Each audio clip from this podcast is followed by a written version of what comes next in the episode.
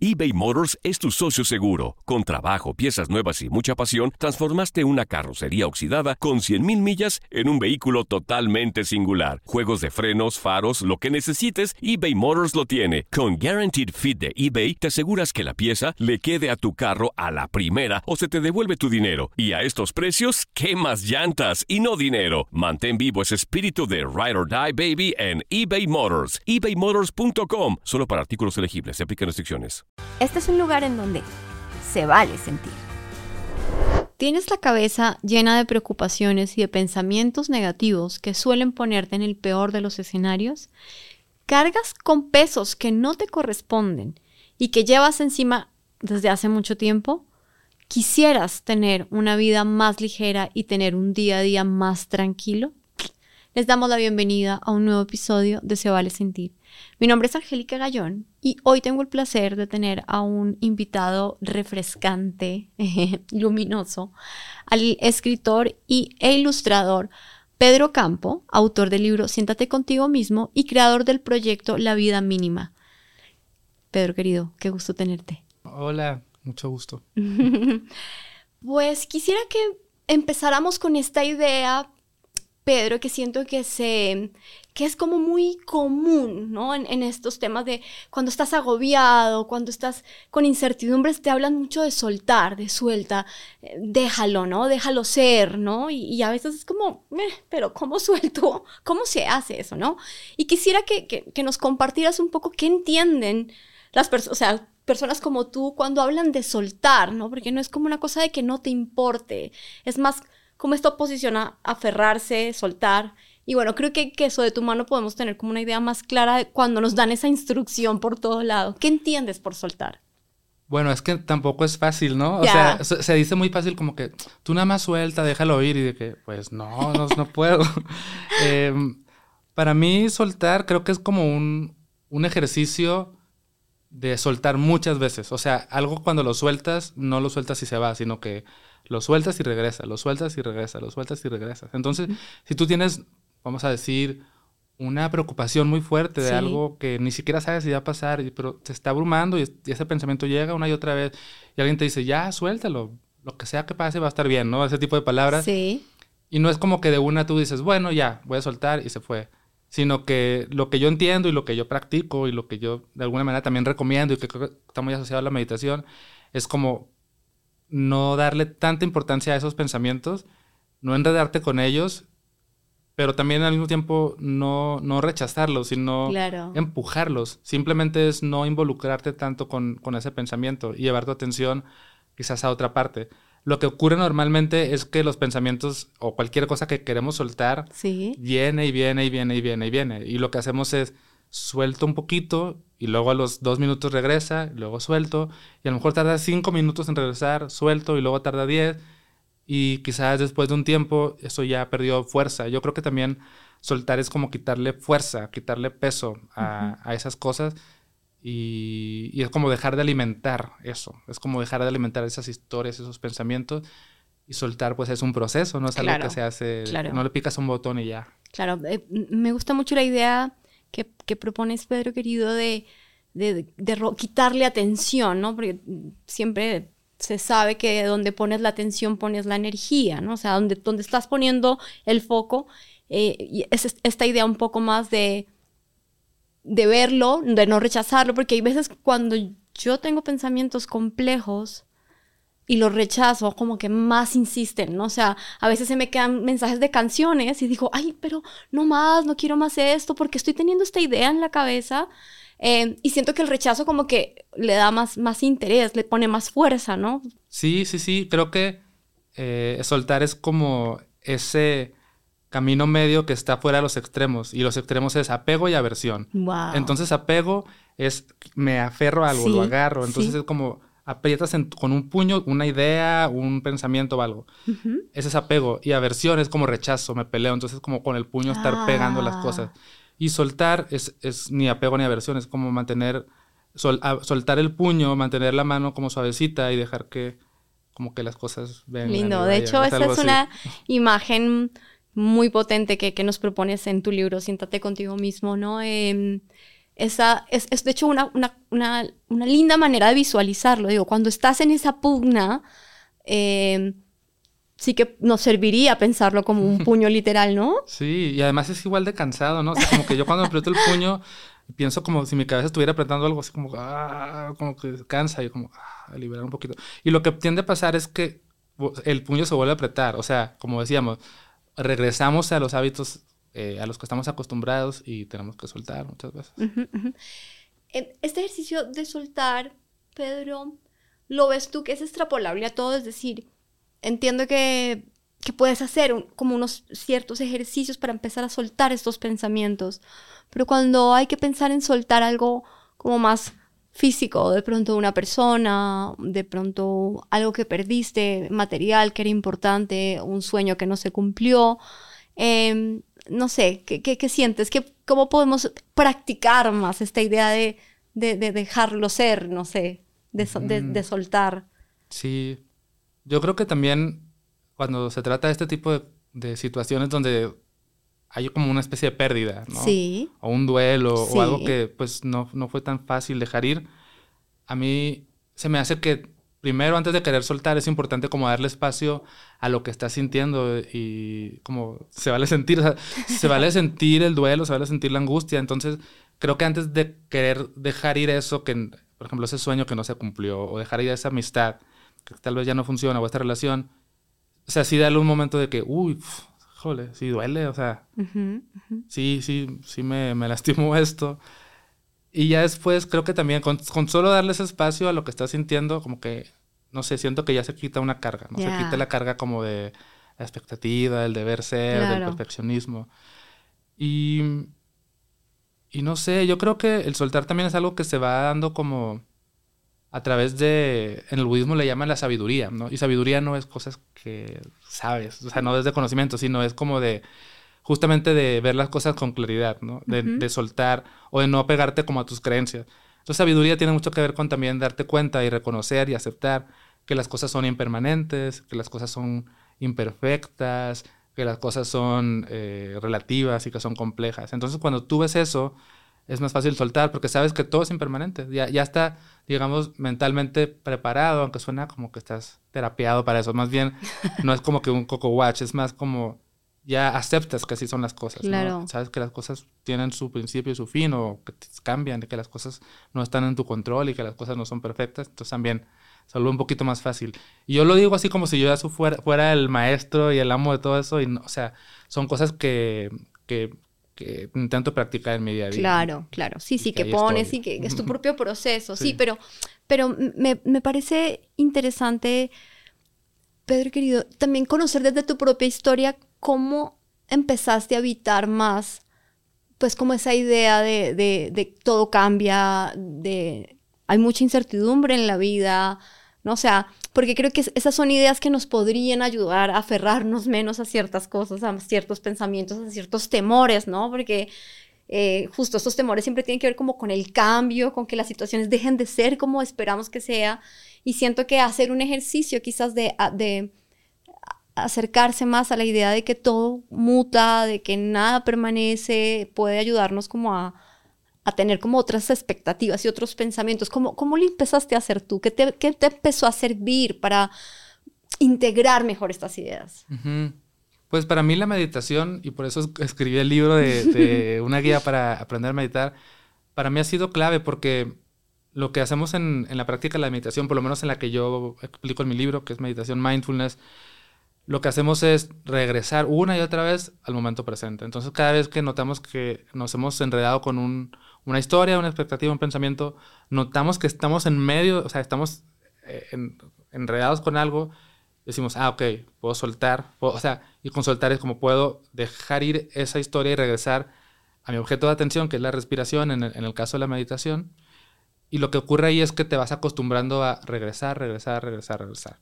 Entonces, ya en tu vida diaria, aunque no estés meditando, ese hábito o esa, ese mecanismo de regresar, regresar, regresar, se queda más, un poquito como más instaurado. Claro. Y, y ya que regresas es cuando puedes ver como con claridad. Pero también tiene que estar esta práctica de la meditación como complementada con, con acordarte y darte cuenta y todos los días hacer conciencia de eso, de que, ah, pues, todo va a cambiar. O sea, hoy no soy la misma persona que ayer. Eh, o sea, como realmente contemplar la impermanencia, darte cuenta de que está ahí. Incluso en la misma meditación te puedes dar cuenta muy claramente de eso, ¿no? Porque puedes darte cuenta de cómo los pensamientos no son permanentes, o sea, llegan y van, la respiración cambia, todo está cambiando todo el tiempo y como que te familiarizas con, con eso. Y pues no es fácil, pero la idea es como tenerlo presente, tenerlo presente, en, en, lugar de, como que normalmente lo que más queremos es cómo le hago para que todo quede igual, cómo le hago para que las cosas se hagan a mi manera, cómo le hago para controlar. Y aquí Ahí es cuando dices suelta. Ajá, y aquí le practicas un poco al revés, es, pues cómo le hago para estar con esto. Tú planteas como tres fases o tres acciones, ¿no? Observar, aceptar, soltar, ¿no? O sea, que, que son como justo tres acciones que piensas mucho desde la meditación, porque me parece que ya como acciones, o sea, no necesitamos estar en un, en, digamos, en, en un lugar para poder eh, tener esas acciones concretas, ¿no? Observar, aceptar, soltar. Cuéntanos un poquito de estas tres, de estos tres elementos que creo que pueden ser buenas guías para la audiencia. Sí, sí, sí. Pues observar tiene que ver con detenerte un momento y ver como dónde estás, qué está pasando. Porque estás pensando lo que estás pensando. Ah, sí, como ver la situación. Entonces, si yo voy a practicar mientras lo explico, pero puedo observar como, ah, mira, estoy, estoy en, en una entrevista, eh, puedo observar que a lo mejor tengo un poquito tenso, ¿no? Como mi cuerpo, a lo mejor porque me siento un poco nervioso. y, y, bueno, acepto como que, ah, bueno, acepto que estoy aquí, acepto que hay un nervio. Pero puedo soltar un poquito, entonces, y a lo mejor hasta el soltar puede ser poquito muy físico y muy literal, como, a ver, ah, déjame suelto, ¿no? Entonces hubo una observación, hubo una aceptación y hubo un soltar que sí, pues sí te relaja, te aliviana y luego ya que sueltas como que también puedes interactuar como más ligeramente con, el entorno, con, con la gente. Eh, cuéntanos un poquito más, Pedro, del, del mindfulness, que es, es una línea corriente de la meditación que, me parece muy potente y como muy practicable para la gente. En, pocas palabras, ¿qué es el mindfulness y, qué herramientas le provee a, las, a, sus practicantes justo para, para tener una vida más ligera, ¿no? Como una vida más, más tranquila y como más presente, ¿no? Menos viviendo aquí en estas agobios y más como aquí, en el cuerpo.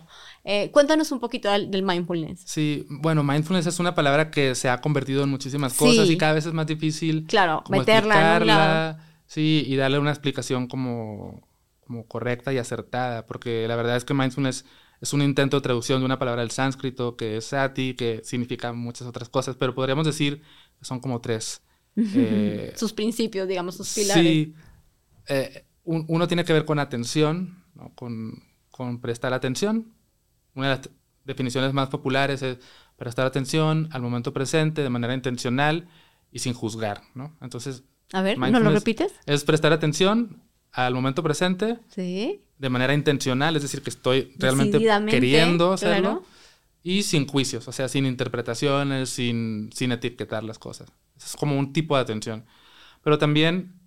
Em, mindfulness, como más en sus raíces, tiene una definición que tiene que ver con recordar. Y recordar, yo lo diría como recordar estar presente. Es como, por eso es, este ejercicio que hacemos en la meditación de volver, volver, volver. Es como recordar, regresar, recordar, eh, estar presente. Y también hay otra definición, o como otra traducción, que es como recolección. Y recolección es como un, como recolectarte. Como se dice también mucho en el mundo de la espiritualidad es como unir cuerpo y mente. o sea, recolectar. Claro. En lugar de estar disperso, ¿no? Con la mente por acá, el cuerpo por allá, como recolección. Claro.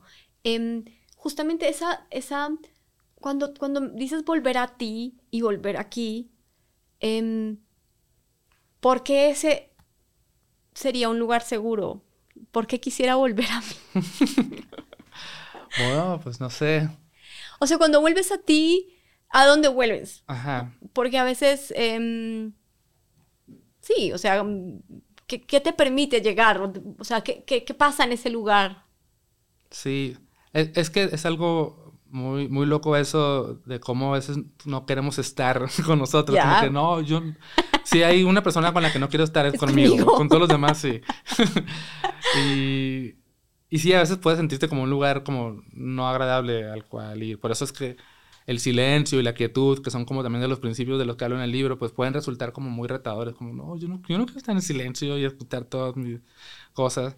Em, entonces, pues sí, regresar a ti no siempre va a ser agradable, no siempre va a ser un, un, espacio en el que quieres estar, pero lo que creo que ocurre con el tiempo y con la práctica es que te vas como haciendo más, eh, haciendo amistad con eso. Divino. Sin buscar de, que sea perfecto. es una idea que tienes mucho ahí, ¿no? De ser amigo de ti mismo. Sí, te vas familiarizando, haces amistad contigo mismo y, no sé, pues es con, es con quien pasas todo el tiempo. Claro, claro. Y pues creo que está, está bonito como hacerle más espacio a eso. Y y además también cuando hablo de regresar a ti, también es como regresar a, a ti, pero sin interpretaciones, como sin juicio. Entonces, regresar al cuerpo, regresar a las sensaciones, regresar a, a, lo que puedes percibir con los sentidos también.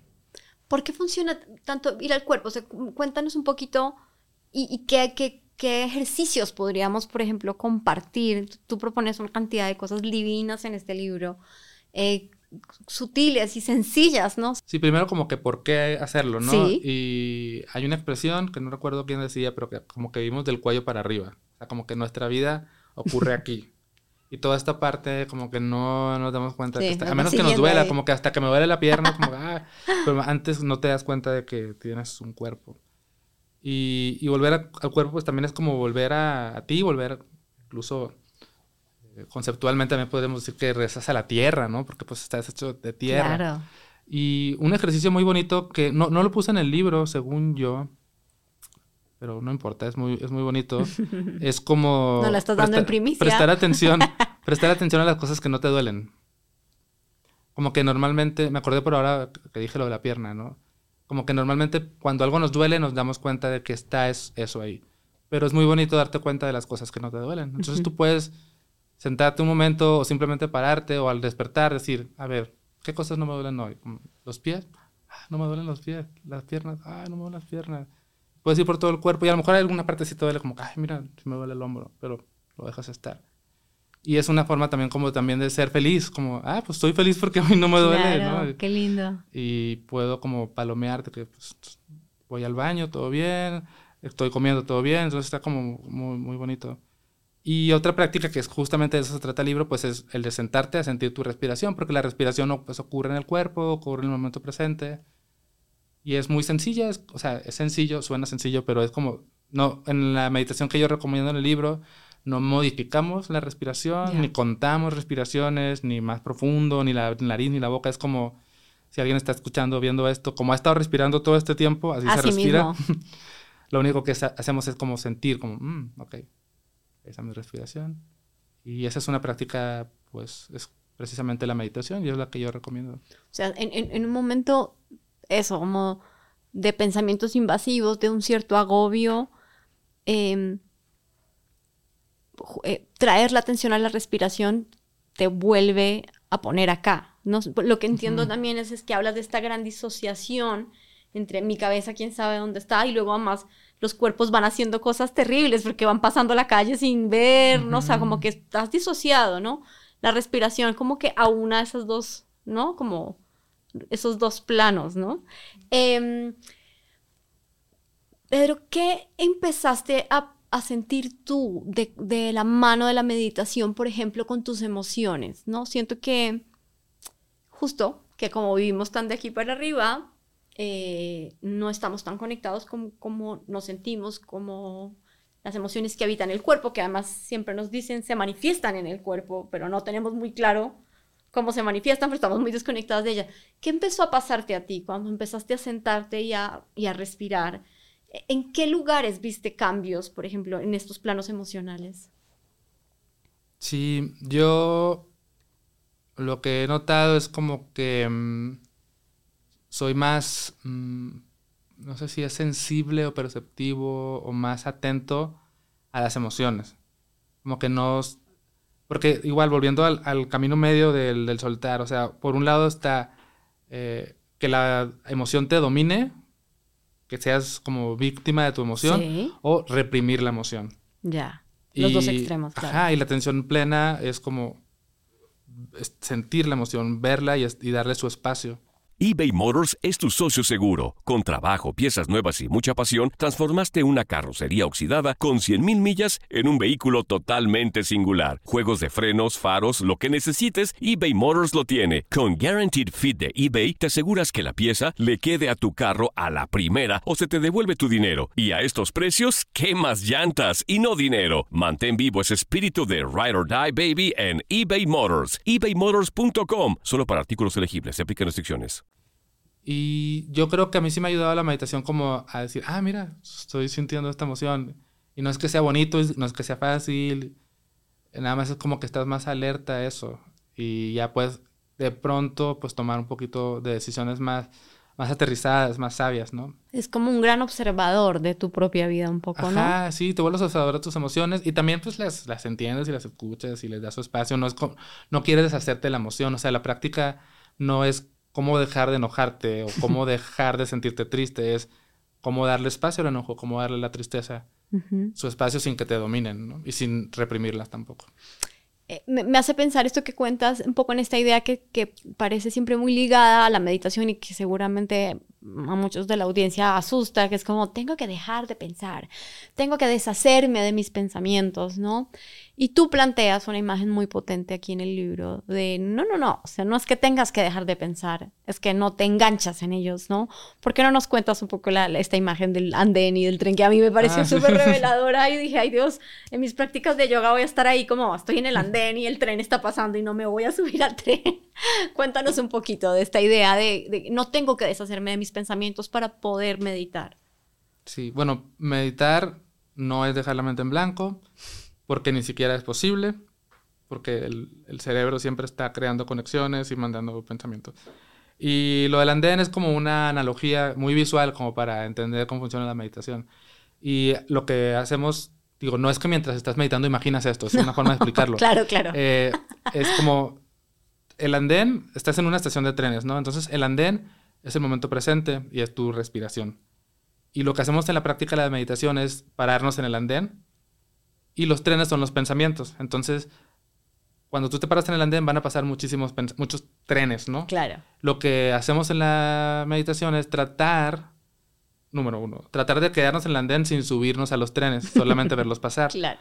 Pero inevitablemente nos vamos a subir. O sea, quieras o no, te, sin darte cuenta, ya te subiste al, tren, al tren que va a tu infancia, a los recuerdos del pasado, que si va hacia el futuro, que si va hacia lo que te hizo enojar. Entonces los trenes te llevan lejísimos del andén. Y lo que hacemos es como, ah, no, ya me, subí al andén. y afortunadamente en esta analogía no tienes que tomar un tren de regreso al andén, simplemente te, puedes bajar donde sea y ya estás en el andén otra vez. Buenísimo. Y es subirte y bajarte, subirte y bajarte. Y cuando te bajas eso, volver al andén es volver a ti, ¿no? Volver, ajá, a la, a la respiración parece también muy bonita otra imagen que tienes, eh, Pedro, en el libro, que siento que, así como nos proponías este ejercicio del cuerpo, es como un ejercicio de enaltecer tu presente y como de volverlo mágico. Eh, no sé si estaba en el libro o en algún podcast, que, eh, de, tus podcasts que, he oído, en donde planteabas un poco como está este ejercicio de, como casi que devolver extraordinarios ciertos momentos de nuestros mm. días para para estar ahí, como para hacer el ejercicio de este taza de café que me estoy tomando es, es una cosa extraordinaria en este momento y puedo poner mi, atención y mi mente entera en ella, ¿no? Cuéntanos un poquito qué, hay detrás de este ejercicio y cómo podríamos hacerlo, digamos, en nuestra vida cotidiana.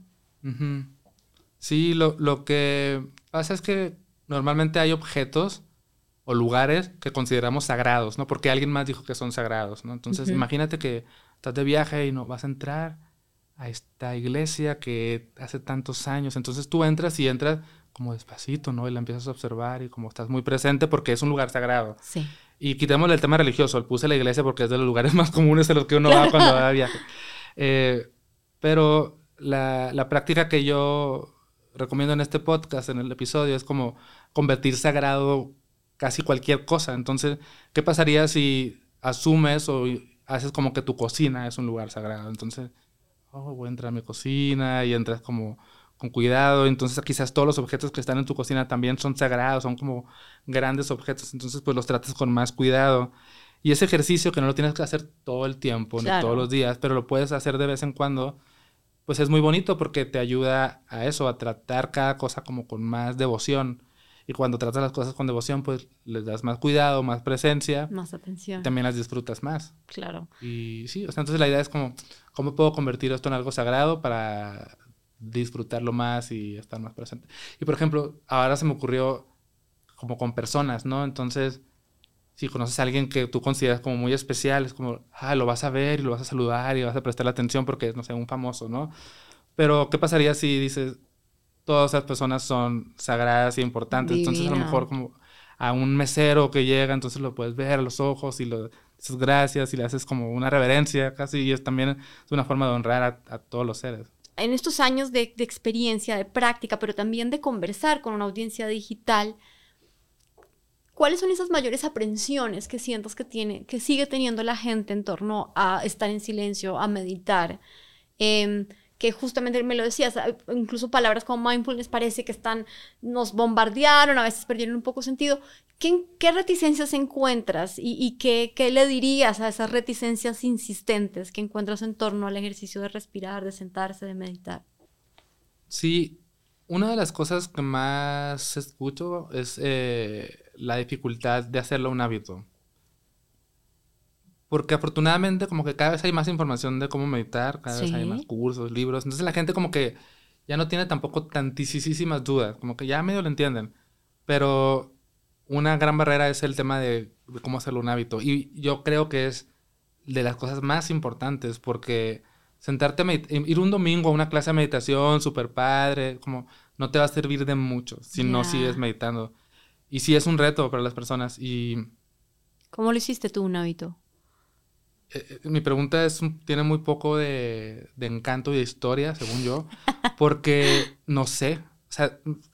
Empezó a pasar. Solo, solo pasó, o sea, mi, mi, razón para empezar a meditar fue pura curiosidad, como que pues voy a ver qué pasa. Y cómo lo convertí en un hábito solamente me empezó a, como a gustar, a interesar y, El hábito está muy ligado al gusto también. Fácil, ¿no? Hacer cosas que nos gustan, ¿no? Pero pero, pero bueno, cosas que yo recomiendo para hacer el hábito es mantenerlo simple. Yo soy partidario de la sencillez, entonces si tú tienes una práctica no muy elaborada, que es justamente la que yo propongo en el libro, que es siéntate en una silla, en un sillón, no necesitas poner ni música, ni velas, ni un cuarto oscuro, o sea, donde tú puedas meditar. Haz una práctica corta y sencilla y trata de hacerlo todos los o casi todos los días. Y para mí eso es como lo que funciona. No estoy diciendo no sirve de nada todo lo demás. No, claro. Si a alguien le gusta, si sabes que a mí me encanta prender la velita, pues también lo puedes hacer. Claro, claro. Solo que mientras más simple sea y que funcione para ti, pues un poco más fácil. Claro. Em, Pedro, hay una idea que tienes que me gusta mucho, em, que dice, suelta la idea de que algún día lo tendrás todo resuelto, ¿no?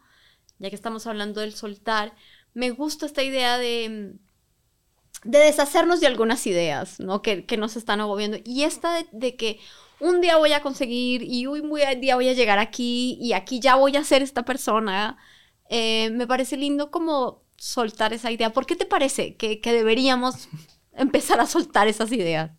Sí. Sí, es que yo siento que como que en el fondo de nuestra mente hay como una especie de meta, una esperanza. Sí. Y puede que esté, eh, digamos, superficialmente asociado a como conseguir algo, ¿no? Como que es que ya voy a tener todo resuelto cuando tenga mi casa y mi trabajo y mi familia y cuando ya me alivie de tal cosa, ahora sí, todo va a estar en paz.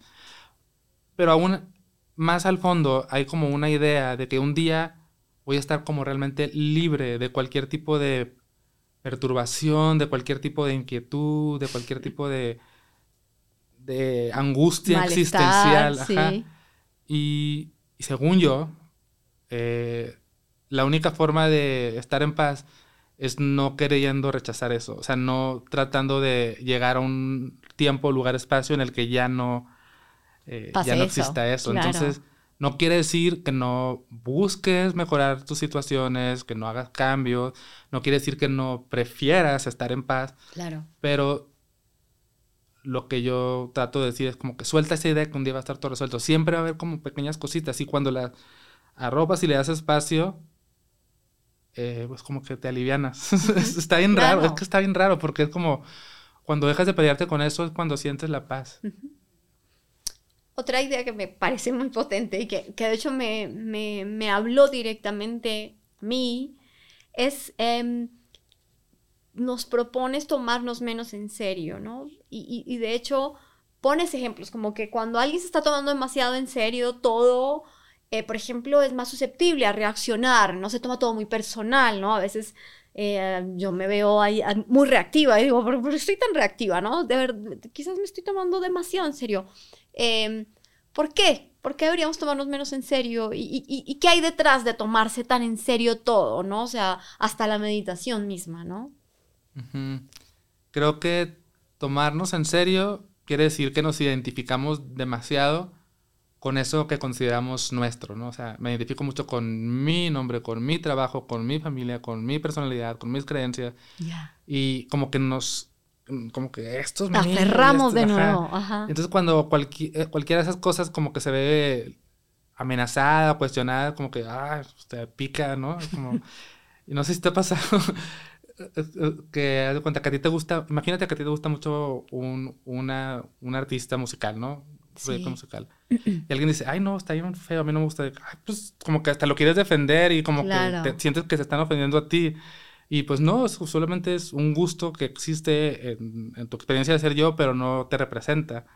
Entonces, sí, tomarnos menos en serio es como aferrarnos menos a eso que consideramos nuestro o que identificamos como el yo. Y pues, no sé, soltar un poquito, andar más ligerillos. Ya nos has compartido algunos ejercicios, nos has compartido la práctica Em, pero tú también, por ejemplo, usas la escritura, usas el dibujo. ¿Hay algo ahí que pueda, que pueda ayudarnos también a caminar ese camino medio? O sea, ¿hay algo ahí en, en, en lo creativo, quizás, en el lugar de nuestro goce, en lo que nos parece fácil? O sea, tú mismo has ido encontrando, o sea, meditas claramente, pero, pero has ido encontrando también un lugar desde ahí como para expresarte. Eh, es, es, posible hacerlo como no solo, yo no solo medito cuando eh, respiro, sino cuando camino, cuando bailo, cuando escribo, cuando pinto. Sí, o sea, creo que cualquier actividad se puede hacer con presencia. Y esa es, esa es la idea. O sea, se dice que la meditación empieza cuando terminas de meditar. O sea, la meditación termina cuando te levantas del cojín y estás en tu vida. Entonces, sí, eh, la idea es que podemos hacer todas las actividades que hacemos con la mayor atención y presencia posible. Y sobre el tema de la escritura y el dibujo y lo que disfrutamos y lo que se nos da, a mí parece que es algo que tenemos que atesorar mucho y darle su espacio, porque, pues, a ver, es como muy trillado hablar de esto, pero si te pones a pensar de que, a ver, ¿por qué estamos en esta vida? ¿De qué se trata? ¿Qué nos trajo? Yo no podía nacer, ¿por qué estoy aquí? porque tengo que venir a trabajar y hacer esas cosas? En medio de todo eso, creo que lo único que nos queda es como el disfrute y disfrutar. Entonces, pues, para mí la clave es como, pues, ¿cómo puedo hacer más cosas que me gusten y que pueda disfrutar? O cómo puedo disfrutar las cosas que ya estoy haciendo. Y es eso. Y la creatividad, para mí, todo lo que sea crear, eh, es muy, muy bonito y ahí se puede, se puede encontrar muchísimo disfrute. Pero tu camino no solo ha estado muy mm, permeado por la meditación, sino también por el budismo. y y eh, tienes un, un audiolibro en donde hablas de amar como Buda. Mm, ¿Nos puedes compartir un poco como de esos principios, como que podríamos tener todos un poco más en nuestra vida para amar de una mejor manera, ya que estamos en este podcast en donde tanto se habla del amor? Sí, sí, sí. Bueno, en este libro de Ama como Buda, lo que yo explico es una enseñanza del budismo que se llama como los cuatro inconmensurables o las cuatro moradas sublimes. Y pues parte primero de la idea de que todas las personas y todos los seres sintientes inclusive experimentamos sufrimiento, dolor, angustia, y al mismo tiempo todos los seres estamos en busca o queremos sentirnos en paz, felices, plenos. Y eso ya nos pone en el mismo terreno. Y una vez que estamos en el mismo terreno, pues podemos amarnos de manera como muy equitativa, ¿no? Y las cuatro cualidades de las que hablo en este libro, el primero es la bondad, eh, que es desear que la otra persona esté bien y ayudar a que la otra persona esté bien, tratar bien a los demás, tratarte bien a ti mismo. Todo así da y vuelta. Primero yo y luego tú, al revés. ¿no? La segunda es la, compasión. que tiene que ver con darle espacio al dolor y al sufrimiento y reconocer el sufrimiento en ti, reconocer el sufrimiento en mí y decir, pues me importa tu sufrimiento, ¿no? Tal vez no está en mis manos hacer todo para que ese sufrimiento se vaya, pero mínimo lo reconozco y le doy su espacio y también en, en mí. Entonces, eh, el la tercera cualidad es la alegría empática o el regocijo que le llaman también y es como, bueno, así como también reconozco tu sufrimiento y deseo que se alivie, también reconozco tu alegría y tu, tus, logros y me alegro por eso. Es como Igual que con los míos, Ajá, los míos propios, claro. sería como lo opuesto a la envidia. Claro. y finalmente, la, cuarta cualidad es la, la ecuanimidad. Y la ecuanimidad tiene que ver con ver las cosas con claridad, con estar presente. Como un poco más neutro.